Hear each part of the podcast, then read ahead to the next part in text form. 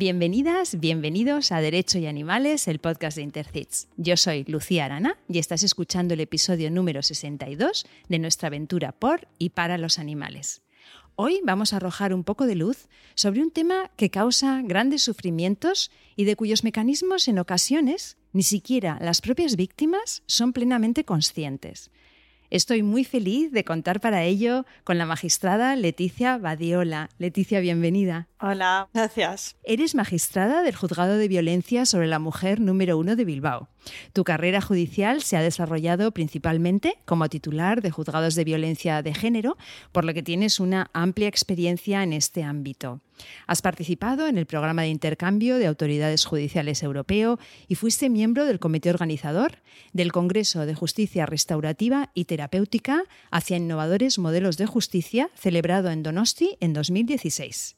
Desarrollas también una importante actividad docente en colaboración con la Facultad de Derecho y Criminología del País Vasco, instruyendo alumnos de dicha facultad, estudiantes del grado de Derecho, del máster de acceso a la abogacía del Ilustre Colegio de la Abogacía de Vizcaya, así como del máster de igualdad de género de la Universidad de Deusto, quienes de forma habitual hacen las prácticas en tu juzgado.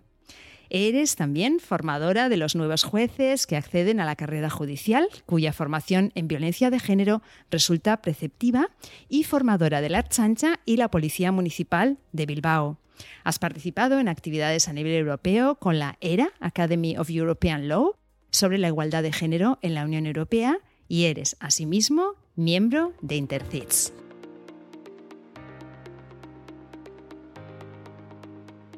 Leticia, vamos a comenzar con las preguntas cortas para conocerte un poco mejor. ¿Tus amigas dicen de ti que eres? Generosa, divertida, comprometida, muy resolutiva, intensa y que no dejo indiferente a nadie. ¡Oh, qué bonito! Me encanta. Y dime algo que te haga reír y algo que te haga llorar. Bueno, reír la ironía, porque las bromas con un toque irónico y especial para alguien me parecen un sinónimo de un humor inteligente. Y llorar, ver sufrir a alguien, que te cuente una historia, que llore. El sufrimiento humano a veces me supera. En el juzgado a veces tendrás que, que mantenerte ahí firme, ¿no? Sí, es duro. A veces reconozco que me ha costado mucho. Dime una persona o personaje famoso con el que te gustaría tomarte un café o ir a cenar o lo que, o lo que surja, vaya.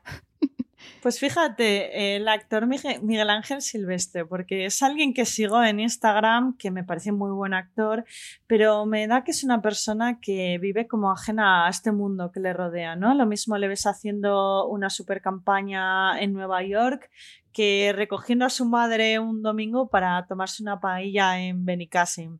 Eh, yo creo que es, eh, bueno, aparte que es un chico guapísimo, yo creo que es muy divertido, que baila, no sé, me parece que es alguien como eh, muy real en, en, un mundo real. Entonces, no sé, me parece alguien muy interesante. Qué bueno. Ah, pues ya me contarás. Si lo, si lo consigues, nos cuentas, ¿eh? nos cuentas a ver de qué habéis charlado.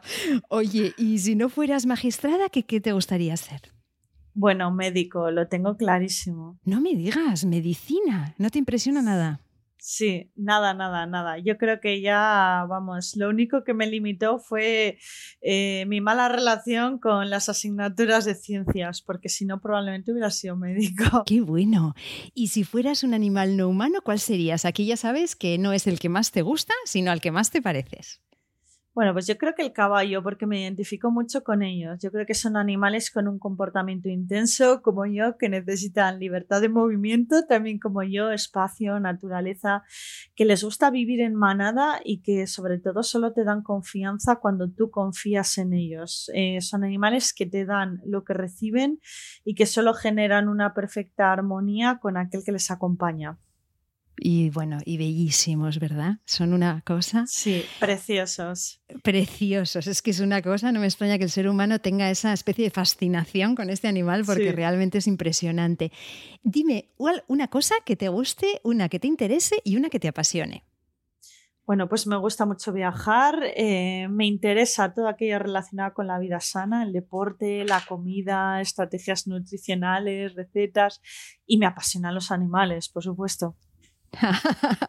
en este podcast. como me digas otra cosa, igual. Eso es. Imagínate de repente. No, no, pero me hace gracia porque muchos, muchos contestamos esto al final aquí. Muchos nos dicen que No, pero es curioso, Lucía, porque me preguntaba, yo les decía, estas preguntas se los hacía a mi entorno y cuando dije que me apasiona y todo el mundo me decía los animales, digo, ah, bueno, pues esto es bueno, que yo también doy esa imagen.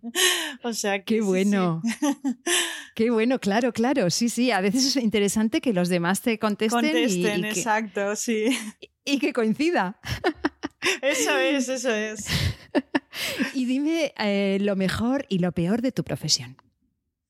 Bueno, pues yo creo que lo mejor es lo que aprendo de la gente, porque no hay día que no salga de ahí con una nueva lección. Eh, tú piensas que por delante de mí pasan cientos y miles de personas al año, que cada uno me enseña unos valores, una educación, que ponen al límite mi paciencia, la empatía, la racionalidad o a veces el dejarme derrotar, ¿no? Ante lo que oigo, mi capacidad de resolución, mi entereza, me han enseñado a ser extrovertida y sobre todo a tratar con personas muy diferentes. Lo peor quizás que yo es eh, ver que hay cosas que por mucho que a veces quieras cambiar o resolver no logras hacerlo. Claro, a veces la impotencia, ¿no? Hmm. Y bueno, esta pregunta, siendo de Bilbao como yo, es un poco rara pero te la tengo. Sí. Yo ya sé que esto, vamos, pero sí. un lugar en el mundo en donde te gustaría vivir, al menos por una temporadita. Pues fíjate, yo creo que en Estados Unidos, porque sobre todo en una casa cerca del mar, porque eso sí, yo soy del norte y del mar, pero con un clima un poco más cálido, ¿no? Me encantaría, bueno, pues probar otra cultura, conocer gente, saber cómo se vive, pues al final un país que siempre está en boca de todos, que, que parece que maneja el mundo. Vale, pero rollo California, ¿nos tenemos que imaginar esas casas allí en la costa y la gente haciendo surf o una cosa más. No, yo creo que no tanto. vale. O sea, una costa no tan, no tan californiana, una cosa pues, más tranquila, ¿no? Más tranquila, más tranquila, sí. Vale, vale, es que te estoy ahí visualizando. Oye, y como magistrada que empezaste tu carrera judicial a los 26 años, que a mí me parece prontísimo y creo que debes de ser de las más jóvenes de... Bueno, no lo sé, pero me lo imagino. ¿Qué consejo le darías a tu yo adolescente? Bueno, pues mm, el que me han dado realmente, que nadie te regala nada en la vida, que hay que estudiar, que hay que formarse. De hecho, a día de hoy yo no dejo de hacerlo. Que la formación es cultura, que la cultura te abre puertas, mundos, salidas, eh, que hay que luchar por lo que uno cree, porque yo creo que nadie nace rico, nadie nace con una carrera de éxito, con relaciones sociales, sino que todo se trabaja y que todo llega, pero que si no lo haces no va a llegar nunca, porque yo siempre digo que por muy desgraciada que sea tu vida anterior, eh, hay fecha de caducidad en todo eso y hay que dar un paso hacia adelante. Entonces, esos son consejos que te dieron y que obviamente seguiste. Totalmente, sí. Totalmente. Oye, ¿y escuchas podcast? Pues sí, efectivamente. Eh, la verdad es que creo que es una eh, forma, bueno, de estar al día en, un montón de materias que a veces em, es mucho más fácil, ¿no? De, sobrellevar porque hoy en día que vamos todos como locos, pues la gente va en el metro, en el transporte público, en viajes, eh, conduciendo, por ejemplo, ¿no? Pues en vez de poner la radio, pues escuchas y, y la verdad es que sí, hago uso de ellos, sí, sí. Pues recomiéndanos uno. Pues mira, últimamente la verdad es que a mí me encantan eh, podcasts, obviamente como, como este que estamos aquí, lógicamente, pero sobre todo me gustan ese tipo de podcast en los que hay, bueno, pues muchas entrevistas que son muy plurales y, que pues, se pueden escuchar temas muy diversos. Y últimamente escucho, igual te hace gracia, pero suelo escuchar al Club de las Malas Madres porque la verdad es que me río un montón y porque hacen un montón de entrevistas de gente muy diversa y, y yo creo que dan una visión muy alternativa, muy real de la maternidad, que luego puede gustarte o no, pero que yo creo que es lo que hay y me río mucho con, ellas. Y tanto, pues las ponemos en, las notas del programa por si alguna despistada no las conoce. Oye, este año queremos dar visibilidad en el, en el podcast a entidades de protección animal. Yo sé que a veces os pongo en un compromiso pidiéndoos que mencionéis una. E, evidentemente, es simplemente para ir poniendo muchas en las notas del programa para que en cada episodio salgan algunas y ir, bueno, pues ir ir, enlazándolas, ¿no? Eh, no sé si puedes decirnos una que, por algún motivo te guste o porque hayas tenido algún vínculo con ella o, simplemente que conozcas y te apetezca mencionar. Pues sí, mira, yo eh, la verdad es que creo que he de reconocerles el mérito a, la protectora de Galgos del Sur, porque yo creo que es una protectora más pequeña o menos conocida eh, sobre esta raza, pero que me parece que hacen una labor envidiable y además en una de las zonas eh, más castigadas por el abandono de este tipo de perros.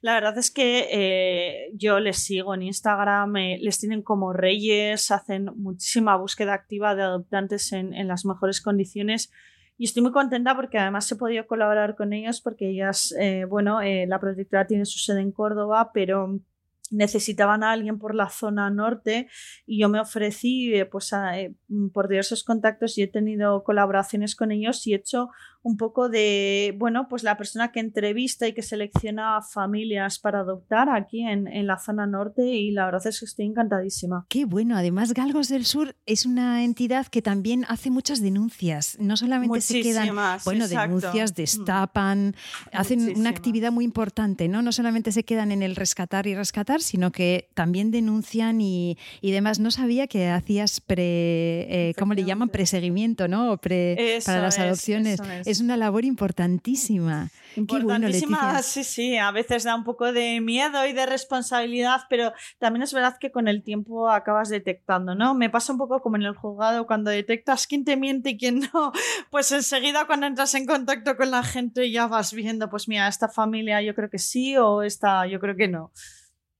Para mí el misterio cuando hablo contigo y cuando, bueno, con todo lo que haces es, la pregunta es, ¿cuándo te da tiempo. Porque además, madre de niños pequeños, Leticia, es que esto es alucinante. O sea, dime cuándo te da tiempo. pues mira, como, dice, como dice mi mejor amiga, el dormir está sobrevalorado. Siempre me dice lo mismo que nos reímos un montón. Pero bueno, yo creo que la clave es, yo soy súper organizada. Entonces yo siempre digo, sí, sí, yo digo que sí a todo, a todo lo que me dicen, me piden, me tal, me cual, pero digo, dímelo con tiempo que yo me organizo. Bueno, si vieras mi móvil y mi agenda, alucinarías, decía, porque una vez se lo enseñé hace poco a una persona y decía, pero ¿qué es esto? Además, todo por colores, por horas, por tal, todo súper organizado, pero con organización yo te prometo que, que es posible hacerlo.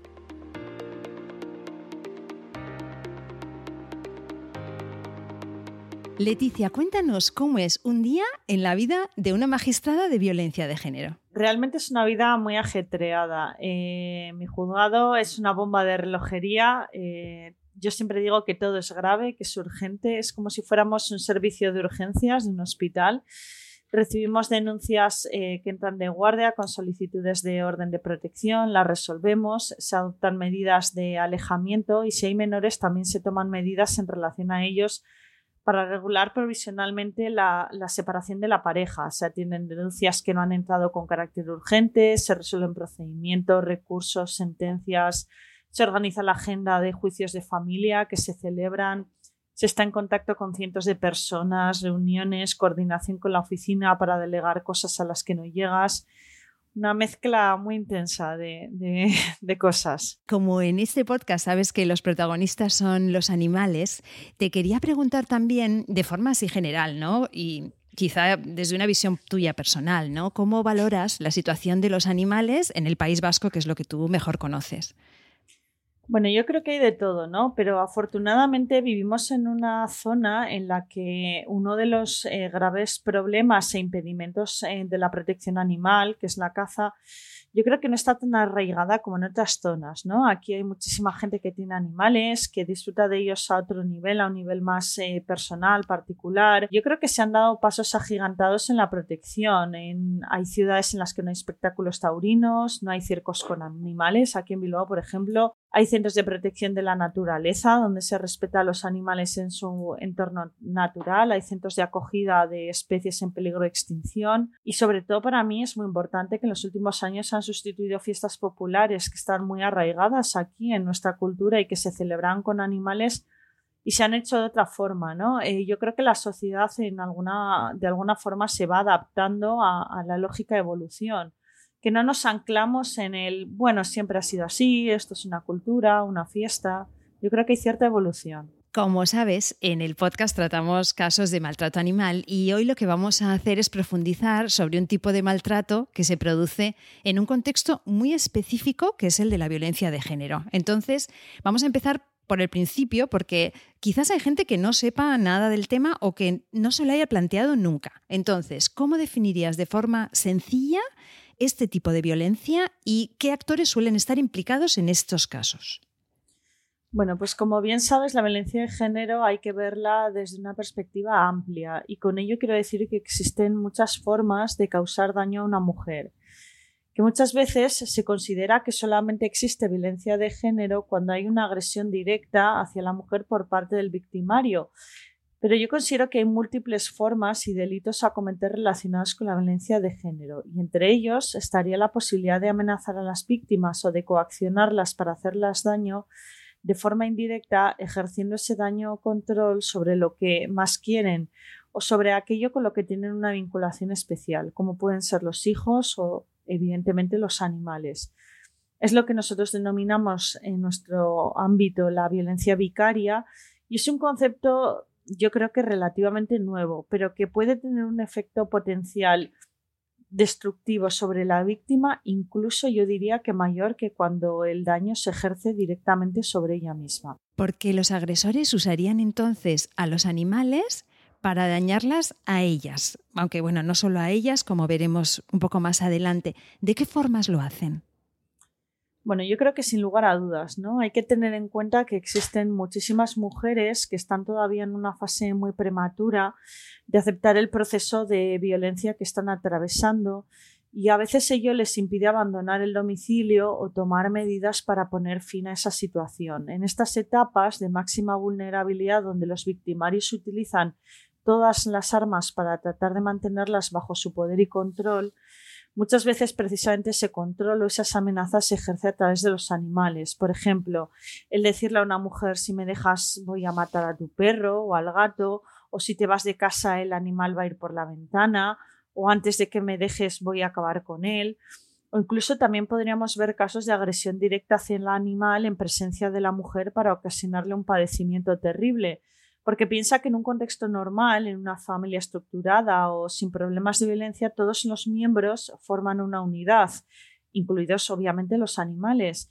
Entonces, al igual que los niños son víctimas directas de la violencia de género cuando el agresor daña a la madre, porque les están posicionando en un conflicto de lealtades, ya que no entienden cómo el padre hace daño a la madre, que es el otro elemento de la familia que ellos tienen como referencia, pues en este caso ocurre lo mismo, ¿no? Porque no puedes entender cómo esa persona que ha compartido contigo toda tu vida, tu espacio, tus proyectos, está dañando a otro miembro de la familia, en este caso el animal. Entonces, las víctimas directas, digamos, ¿no? No sé si podríamos expresarlo así, pero serían los animales en el caso de que los agredan y no sean amenazas, ¿no? Porque claro, has mencionado también amenazas, pero cuando ya son agresiones directas al animal y las víctimas como indirectas son habitualmente las mujeres, pero ahora hablabas de que también hay hijos e hijas en muchos casos, ¿no? También puede ejercerse contra los niños o las niñas, ¿verdad?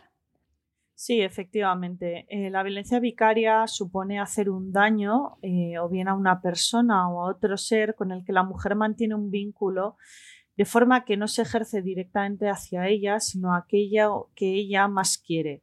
Y evidentemente una de las formas más habituales de hacerlo y con consecuencias más desgarradoras suelen ser los hijos.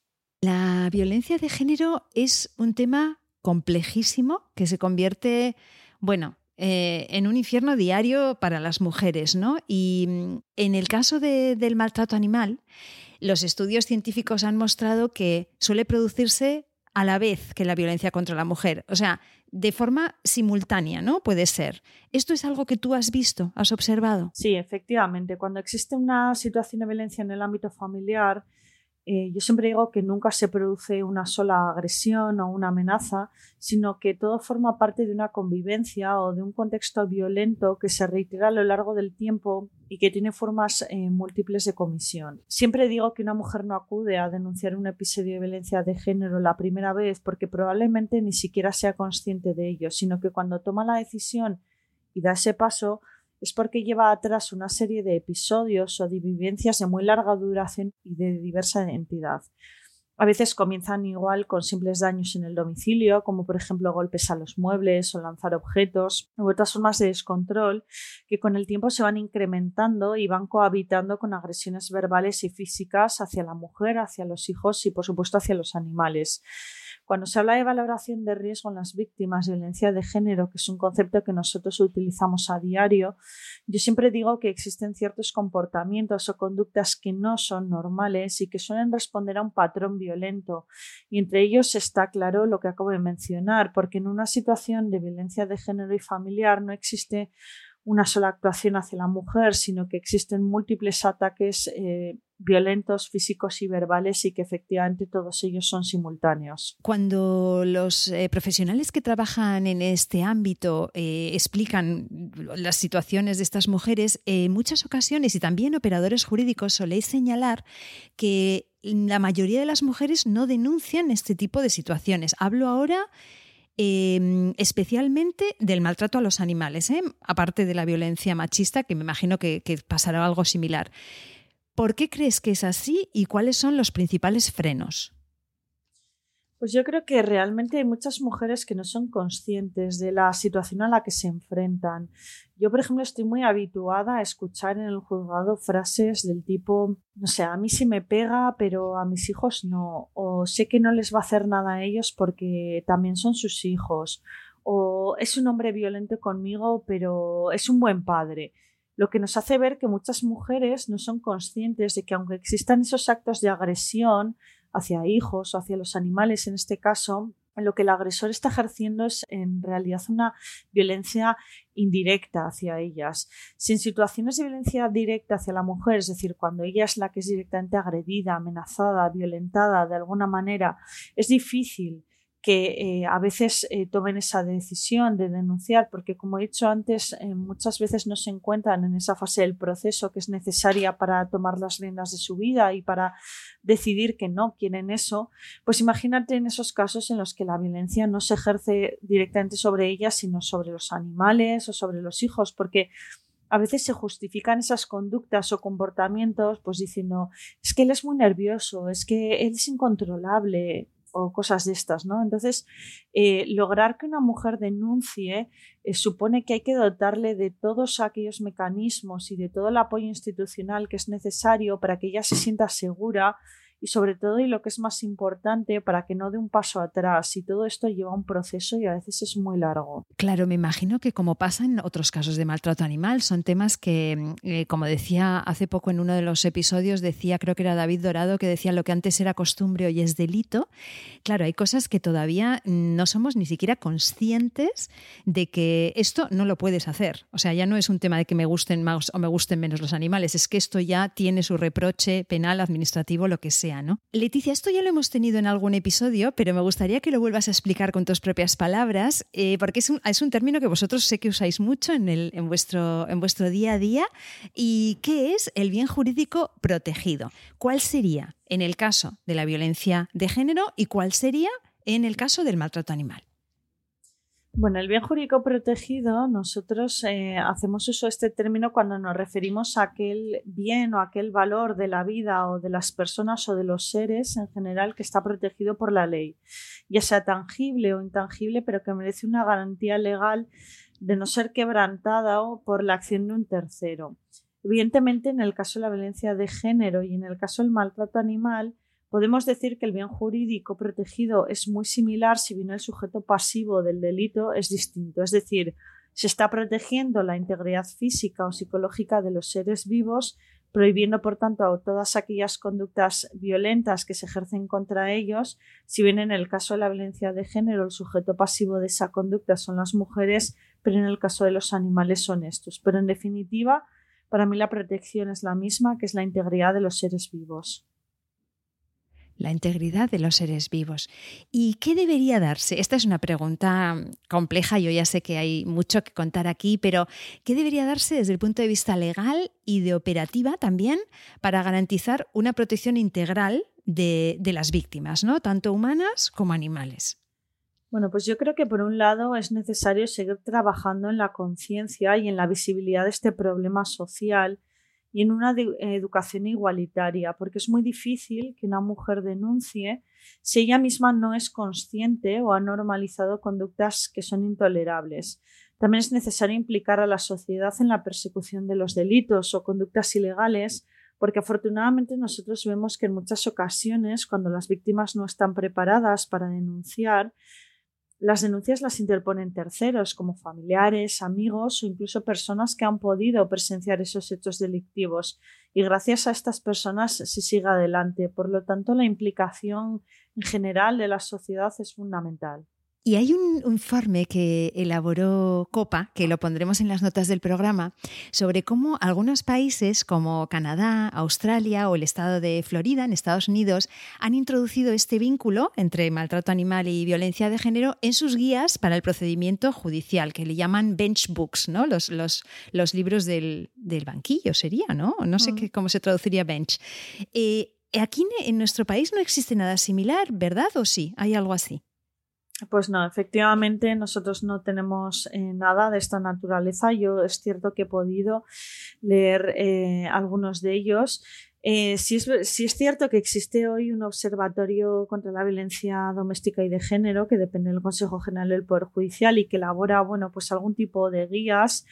estas son limitadas, como por ejemplo pues para la toma de declaraciones de, de las víctimas o pruebas en relación con, con menores, pero no se ha profundizado en, otras formas que existen de cometer la violencia de género. Y yo creo que muchas veces somos los propios jueces los que, como digo yo, elaboramos soluciones eh, a veces de ingeniería judicial porque nos comemos la cabeza para, dar soluciones o para perseguir delitos. Yo creo que trabajar en violencia de género es algo muy intenso, muy social, eh, que es es cierto que tomamos decisiones, lógicamente, siempre eh, al amparo de la ley, pero muchas veces esas decisiones no están expresamente previstas y dependen un poco de, de la conciencia social que cada uno tengamos y de la mayor implicación en relación al delito en concreto. Y como decíamos en la presentación, Tú realizas una gran labor pedagógica, tanto para futuros jueces y juezas como también para la policía. Y bueno, decimos que hay mucha gente que no es nada consciente de esta problemática y que es algo que realmente es como, es como muy nuevo ¿no? en nuestras cabezas. Eh, ¿Cómo es la acogida cuando hablas de estos temas relacionados de maltrato animal, violencia de género y demás con tus alumnos y alumnas? Bueno, pues la verdad es que a mí me ha sorprendido porque la acogida ha sido sorprendentemente buena. Em, yo creo que en general todas las personas que trabajamos en violencia de género somos conscientes, eh, muchas veces también por la experiencia, los años que llevamos en esto, ¿no? Que la violencia de género es algo más que agredir físicamente a una mujer, que tiene múltiples variables y formas de comisión y una de ellas evidentemente es la del maltrato animal. Yo la verdad es que he defendido esta postura en numerosísimos foros y lo cierto es que nadie me la ha cuestionado y además como te he dicho anteriormente eh, suelo insistir en que el maltrato animal es una variable más a tener en cuenta cuando realizamos las valoraciones de riesgo que hoy en día es un concepto obligatorio y que sobre el que se le da mucha importancia cuando tenemos que adoptar medidas de protección eh, hacia las mujeres. Es uno de estos temas que cuando o alguien te lo explica, yo cuando lo explico también a amigas o personas que no están relacionadas con el mundo de la protección animal, tienen siempre como un, ajá, claro, si es que es verdad. O sea, la reacción es un poco de, pues no lo había pensado, pero ahora que lo dices, mm, tiene todo el sentido, ¿no? ¿Y has conocido en tu labor como magistrada casos concretos en los que los animales se usaban para dañar a las víctimas y explícanos si ha habido alguno y si pudiste tomar medidas para protegerlas, tuviste que hacer ingeniería judicial, como has dicho, o, qué, o qué pasó. Pues la verdad es que he visto de todo, Lucía. Uno de los primeros casos que, llegaron al juzgado y que a mí me llamó muchísimo la atención era una mujer que, bueno, pues puso una denuncia por una, una discusión con su expareja y unas amenazas. Y bueno, al principio parecía que se quedaba ahí el asunto y resulta que cuando le tomamos declaración, yo me acuerdo que ella relató, pero, pero de forma como natural, ¿no? Em, que hacía años, pero muchos años atrás, pues en, en otra discusión, eh, el hombre había tirado a su gato por la ventana y obviamente había muerto. Y la verdad es que en aquel momento yo creo que fue una de las primeras veces que me paré a pensar y, me acuerdo que no sé qué me sorprendió más, si el hecho de que no hubiera denunciado ese hecho, que para mí era algo, no sé, absolutamente incomprensible, o que hubiera normalizado esa situación y, que ella no hubiera sido capaz de que aquello era un factor de riesgo y un adelanto de esa violencia que evidentemente luego pues ejercitó eh, sobre ella. Evidentemente, en aquel momento, como te digo, habían pasado muchos años, el delito habría prescrito y, no se podía eh, adoptar ninguna medida. Pero es verdad que en otras ocasiones hemos tenido la, la, oportunidad, sobre todo cuando se produce una intervención policial en un domicilio, porque es verdad que si la policía no llega al domicilio, pues para comprobar el delito muchas veces no podemos acceder a, o tener conocimiento de esa situación de maltrato animal. Pero bueno, sí que me acuerdo que en una ocasión que llegó la policía a un domicilio porque había habido un aviso, eh, bueno, pues al llegar constatan que la mujer efectivamente tenía lesiones, que había sido agredida, pero que además en ese momento uno de los perros que estaban allí sale del, del domicilio y en ese momento pues sangraba del hocico y tenía la verdad es que un aspecto eh, lamentable, ¿no? Entonces, bueno, pues en esa ocasión yo tomé la, decisión de ordenar la retirada del perro de, las que saliera de aquel domicilio con independencia de lo que pasara con, la pareja, del devenir del proceso penal.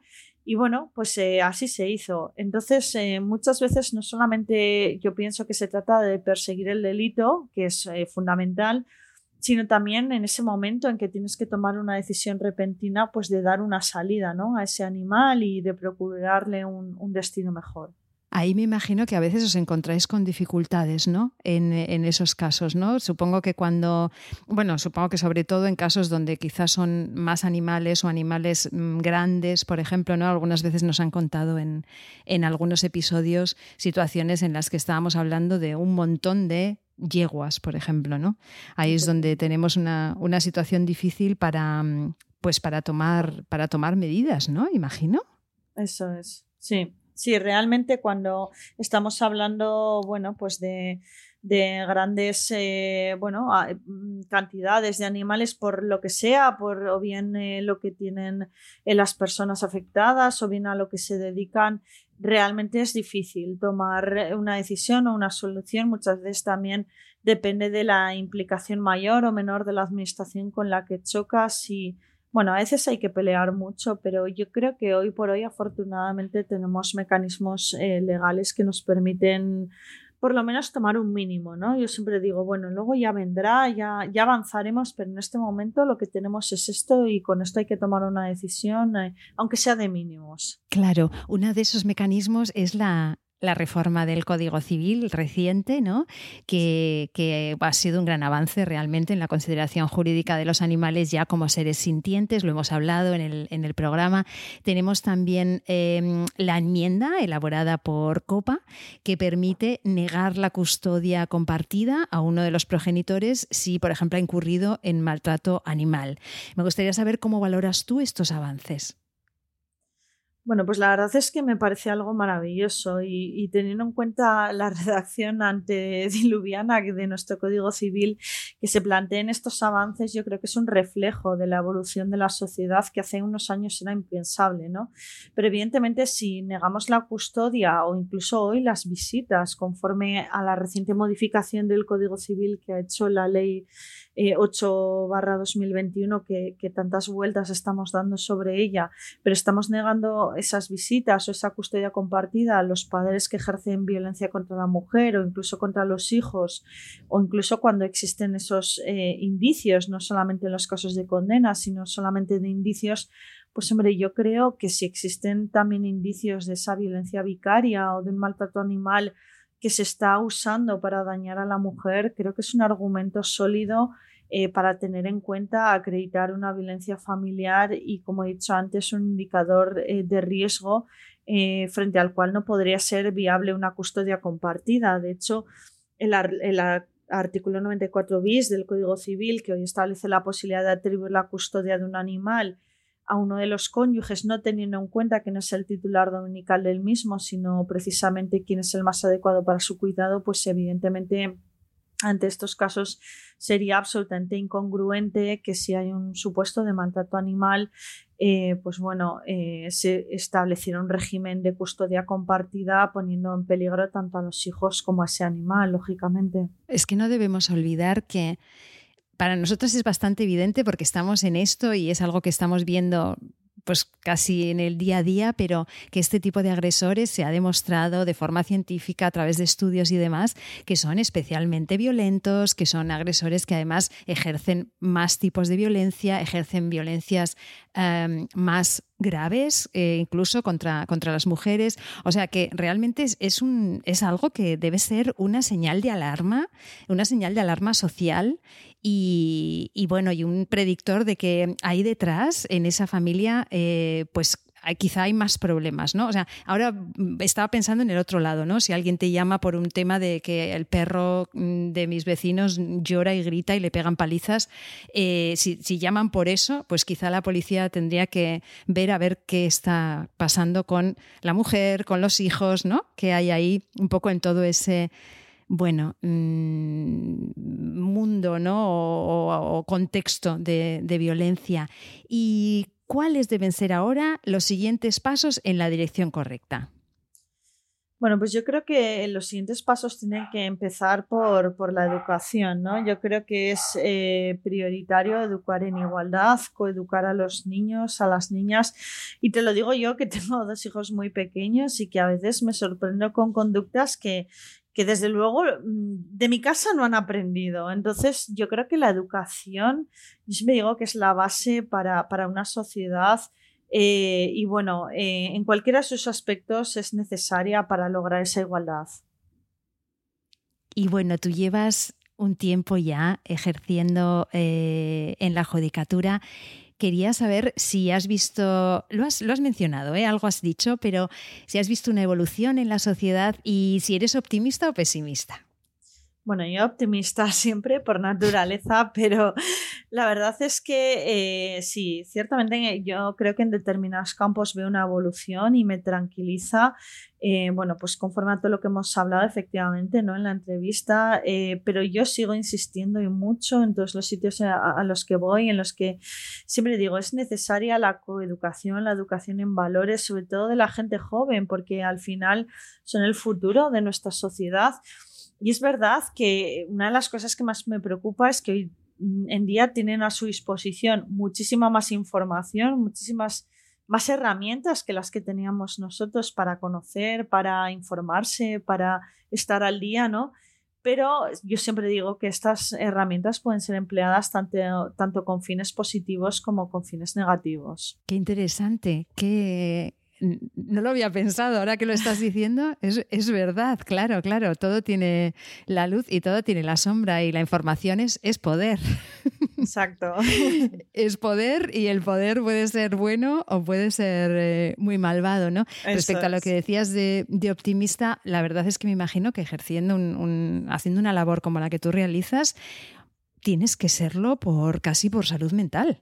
Sí, yo creo que sí, realmente porque, bueno, pues mi trabajo a veces es, es complicado, pero bueno, es necesario ser optimista en general en la vida para lo de la resiliencia, ¿no? Que tanto se, escucha ahora, pues eso hay que, hay que llevarlo a todos los ámbitos de la vida para salir adelante. Ahí los animales son grandes maestros, ¿eh? Exacto. Porque madre mía, cómo se recuperan los tíos de todo. Es que yo flipo con ellos. Ahí son, los miras y dices, madre mía, yo estaría llorando por las esquinas si me hubieran quitado un tumor como o que si me hubieran operado del ojo mm. y van ahí tan panchos, moviendo la cola.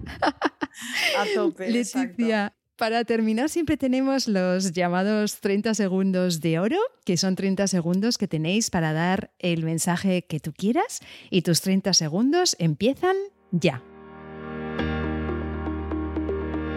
Bueno, pues nada, muy agradecida por vuestro interés y recordar que la violencia de género y que todas las conductas asociadas a ella forman parte de una realidad eh, social incuestionable, que existen numerosas formas de cometer violencia de género, una de ellas a través de los animales por ser un eslabón débil y con menos herramientas para defenderse que el ser humano y que tenemos que evitar todo esto haciendo lo que esté en nuestras manos para construir una sociedad respetuosa, igualitaria, porque yo siempre digo que la violencia de género no se destruye con la sanción, sino con la prevención.